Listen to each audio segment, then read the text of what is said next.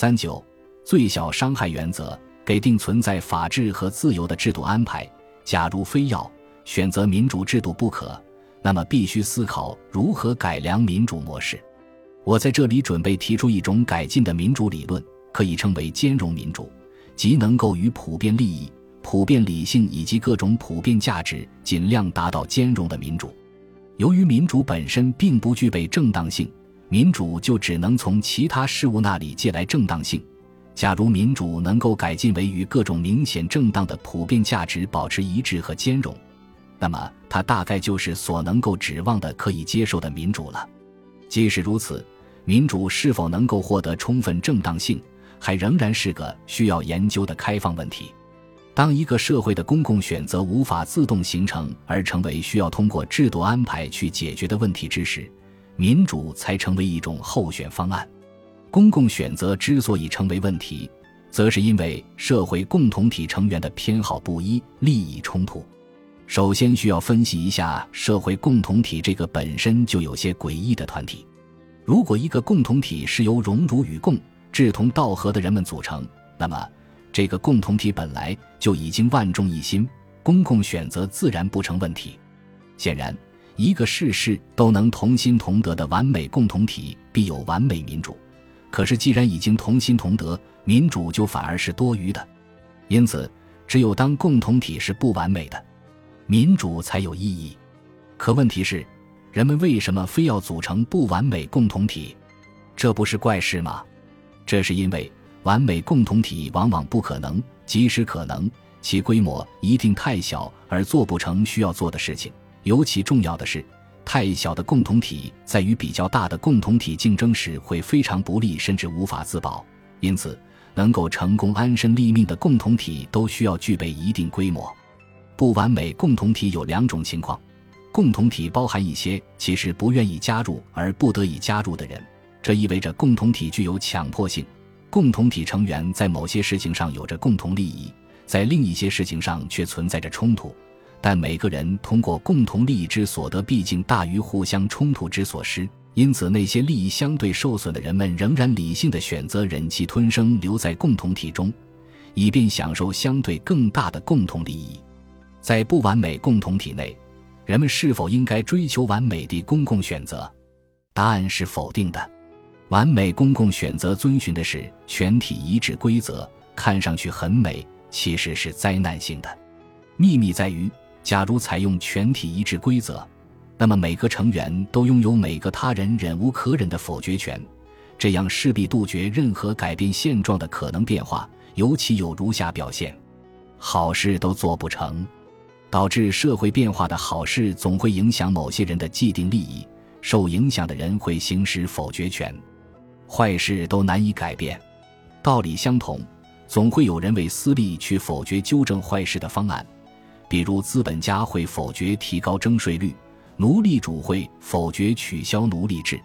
全体一致不仅难以做到，而且全体一致规则本身就不可取。于是，以多为胜的民主就成为相对合理的公共选择方式。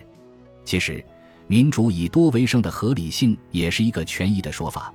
一旦深究，恐怕连合理性也变得非常可疑，更别提正当性了。一个尤其重要的疑点是，在说到人民的时候，总是忘记将来的人民的利益。就是说，民主的所谓多数，并没有把将来的人们计算在内。今天人们的民主决定在事实上不由分说地代表了将来人们，这一点严格说来是很不负责任的。比如说，今天人们为了自己的好日子而疯狂使用自然资源，也许可以辩解说，将来人们如果不喜欢今天的选择。他们可以另有选择，但这种辩护其实没有道理，因为今天的选择很可能不可逆地伤害了将来人们的利益。如果考虑到未来人，所谓民主的多数其实永远是少数，这进一步表明民主绝非理直气壮的事情，尤其与任何高尚或正义没有丝毫关系。民主的合理性不能混同于正当性，人们有时候会误以为民主的合理性等于正当性。这看上去似乎相去不远。既然不存在比民主更合理的策略，那么民主就是正当的。这种相似性其实似是而非，其错误类似于：既然没有能够治病的药，水就算是合格的药。如前所论，民主必定损害部分人的利益，这已经严重偏离公正、自由以及和谐等普遍价值。因此，民主在正当性上毫无优势可言。民主的优势仅仅在于它在技术上的合理性，但这一点绝不是以合理性代替正当性的理由。以蒙混过关的方式去论证民主正当性，反而拒绝了对民主的改进。如果满足于民主毕竟是最不坏的之类的安慰性陈词滥调，就不可能深入考虑民主的问题。民主不是什么好东西。而是好东西的替代品。由于本性不良所注定的局限性，也许民主不可能彻底改良，但仍有机会去增大民主与公正、自由、和谐等普遍价值的兼容性，从而借得相对的正当性。这才是必须努力的。民主鼓励了柏林所担心和批评的积极自由，这是民主的危险本质。由于积极自由是积极有为的。因此，容易被不良人性所利用。积极自由意味着人们可以追求他们认为是好的事情，而所谓好的事情，往往只对某些人是好的，而对另一些人是有害的。因此，以多为胜不可能是正当的。多数人不等于道义优势。民主的目的仅仅是使公共选择在操作上成为可能，即打破意见分歧的僵局，而使公共决定和公共行动成为可能。而绝不证明真理和价值落在多数人手中，民主只是在不同意见之中做出选择，而绝不是对不同意见做出判断。民主无权判断任何事物，无论是知识判断还是价值判断。民主只在理性无法决断的地方才成为替代性选择方式。这一民主语境可以表达为：给定某共同体需要做出公共选择，但是存在两种以上的不同意见。而且根据理性，无法找到不可怀疑的理由证明其中任何一种意见是正确的或更为正当的。于是，在缺乏知识判断和价值判断的情况下，以多为胜的选择比其他选择更有现实可行性。民主就是在这样的语境里才成为技术合理的。可以看出，民主只是形成公共选择的一种技术手段，它不意味多数人比少数人拥有更值得尊敬的价值偏向。而只是承认以多为胜是唯一可行的方案。合理的民主不应该是伤害少数人而为多数人谋取利益最大化的专用工具，否则民主与暴政无异。民主必须始终只是终结分歧的一种可行操作。对少数人的伤害是民主在技术上无法避免的一个缺陷。既然对少数人的伤害不具有正当性，只是不得已而为之。这就注定了民主承担着尽量减少对少数人的伤害这样一项鲜艳义务。既然民主必定造成某种负面影响，就必须对此负面影响负责任。只有承认这一点，才能改进民主。目前的民主理论往往忽视民主的义务。现代民主制度更多考虑的是人们更喜欢什么，而忽视人们更不喜欢什么。更多考虑让多数人得利。而相对忽视不让少数人受损，这一点特别表现为投票制度一般只设计赞成票。人类生活需要趋利避害，而避害比趋利更根本也更重要。安全和自由的重要性高于利益，更多的安全和更有保障的自由对于每个人都永远是必须的，而更多的利益只是一种奢华。于是，对安全和自由的伤害最小化必定高于利益最大化。在这里。民主的义务问题变得至关重要。强调民主的义务，正是为了减少民主的害处。由此，我们获得一个民主义务原理，可称为最小伤害原则。既然民主决定的公共选择必定有损部分人的利益，那么民主有义务使这一伤害降到最低程度。否则，民主就变成赢家对输家的专政。假如民主把赢家定义为多数集团，而把输家定义为少数集团，这样并没有化解任何社会冲突，只不过是把冲突制度化而已。忽视民主的鲜艳义务，忽视民主的最小伤害原则，这将蕴含着严重的政治危险。这就是共同体的分裂与输家的不合作。民主在政治合理性上优于专制，从而大致能够避免革命和叛乱，但仍然不能有效避免分裂与不合作。在民主制度下，由于放弃了专制的强大暴力控制，共同体分裂的可能性反而明显增加。我们不能忘记，最强悍的民主方式是一叫投票。当一部分人在共同体中的利益明显受损乃至无利可图，其境况还不如脱离共同体。这一部分人就非常可能谋求分裂，以便组成新的共同体。即使由于缺乏足够实力而无法达到分裂，利益受损的输家也会采取各种非暴力的甚至暴力的不合作方式去反抗强势赢家的剥削或支配。这样势必导致社会各群体之间互相拆台，而使利益普遍受损。很显然，社会合作程度越低，各方收益就越差。因此，要保证有效的社会合作，民主就必须保证输家在与赢家合作中的收益仍然明显大过不合作的收益，或者其利益受损程度明显小于不合作的受损程度。这可以看作最小伤害原则的另一种表述。只有保证了利益伤害最小化，才能够维持人们对共同体的认同和兴趣；而只有当共同体得以维持，民主才有积极意义。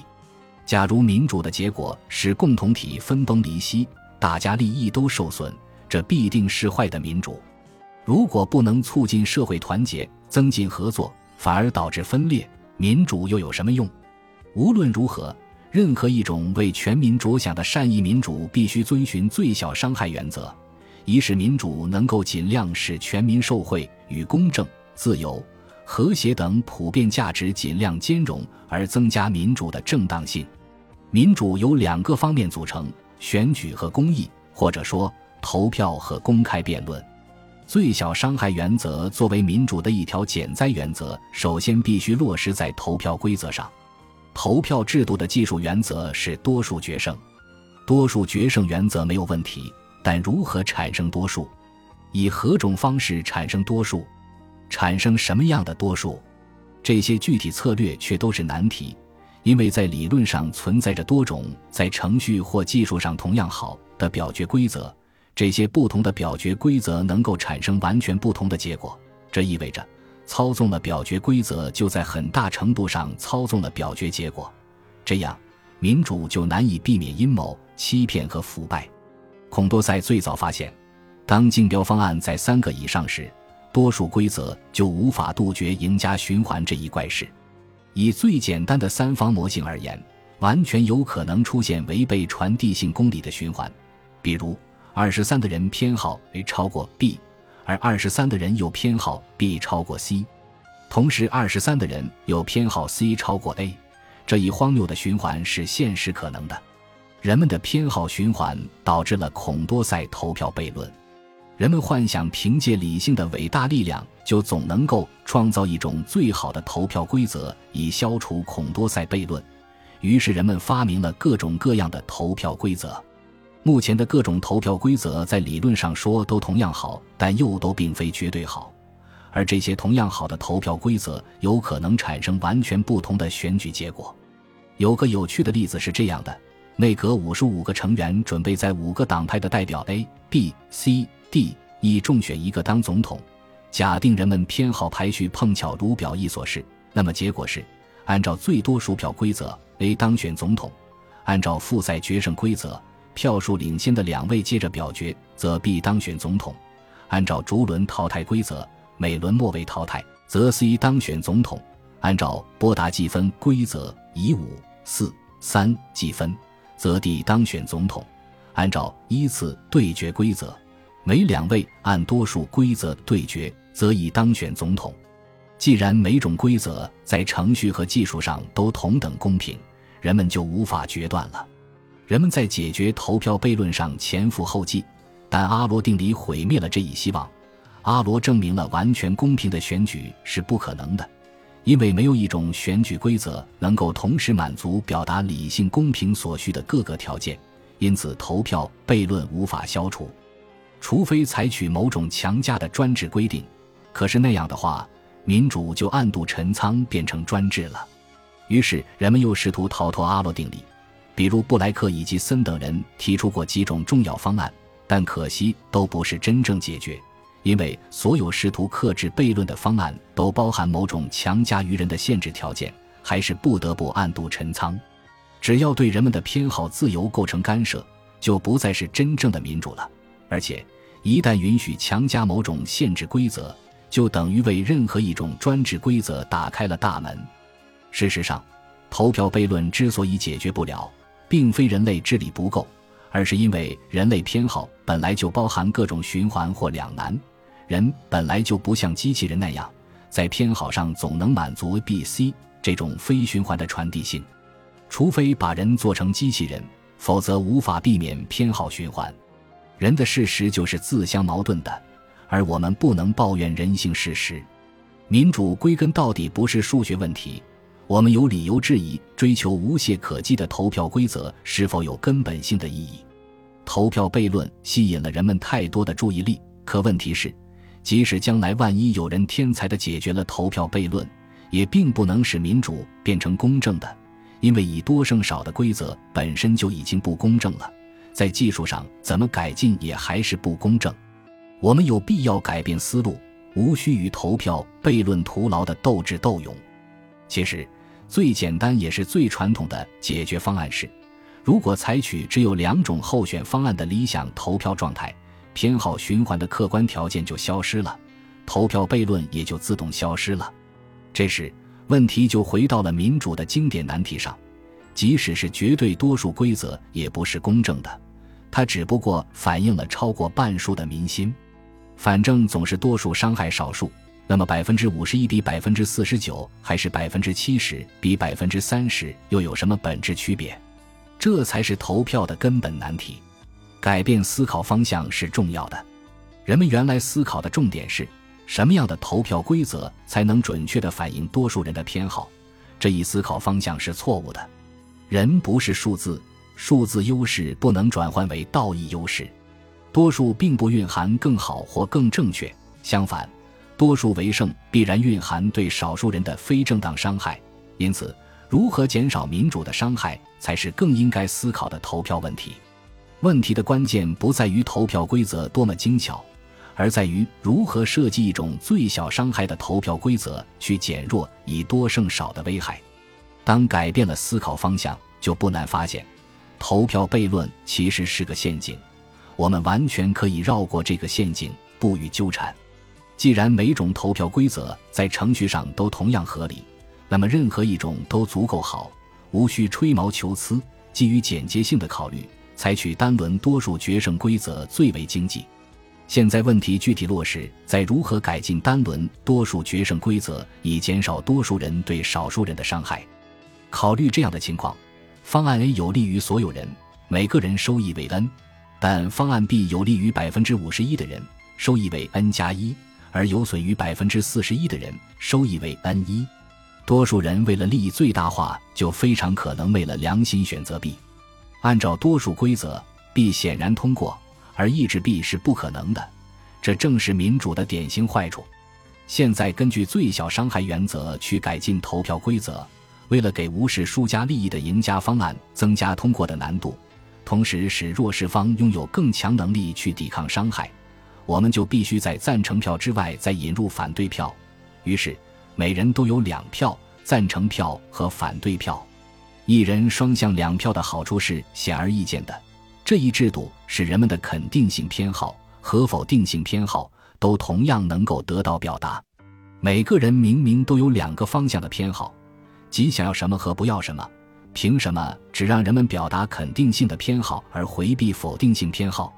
显然，双向偏好都得到表达才是偏好的全面充分表达，而且，人们不要什么比要什么，甚至更重要。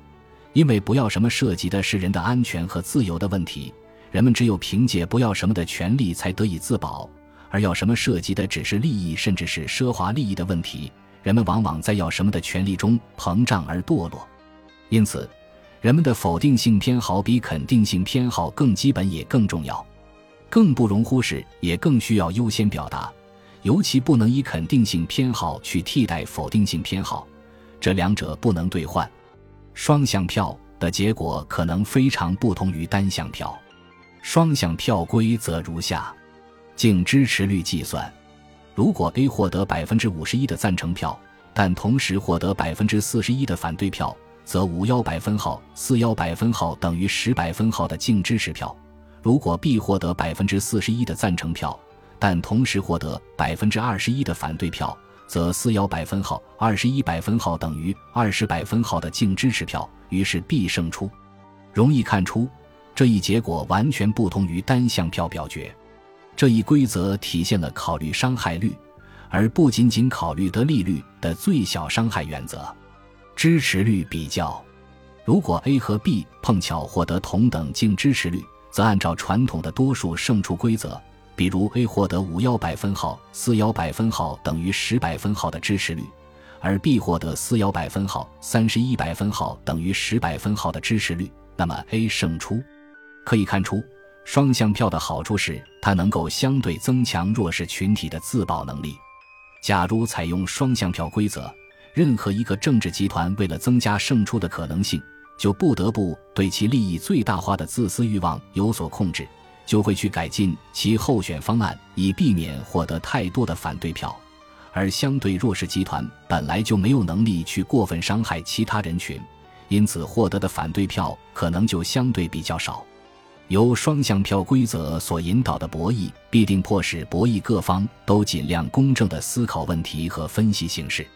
最后，无论是哪一个集团的方案胜出，可以想象，这个中选方案必定比较有利于社会普遍利益和公共利益。当然，强势集团的获胜机会仍然较大，但双向票毕竟能够有效限制强势集团的过分要求。双向票的根本设计意图正是最小伤害原则的体现，而最小伤害原则背后的理由，则是共同体中每个人的自由和安全高于多数人集团的利益。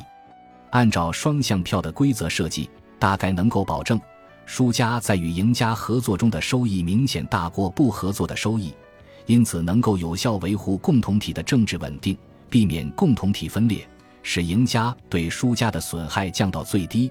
从而使公共选择的利益分配尽量接近和谐公正，这样就使民主获得某种程度的正当性，同时比较有效地促进社会合作。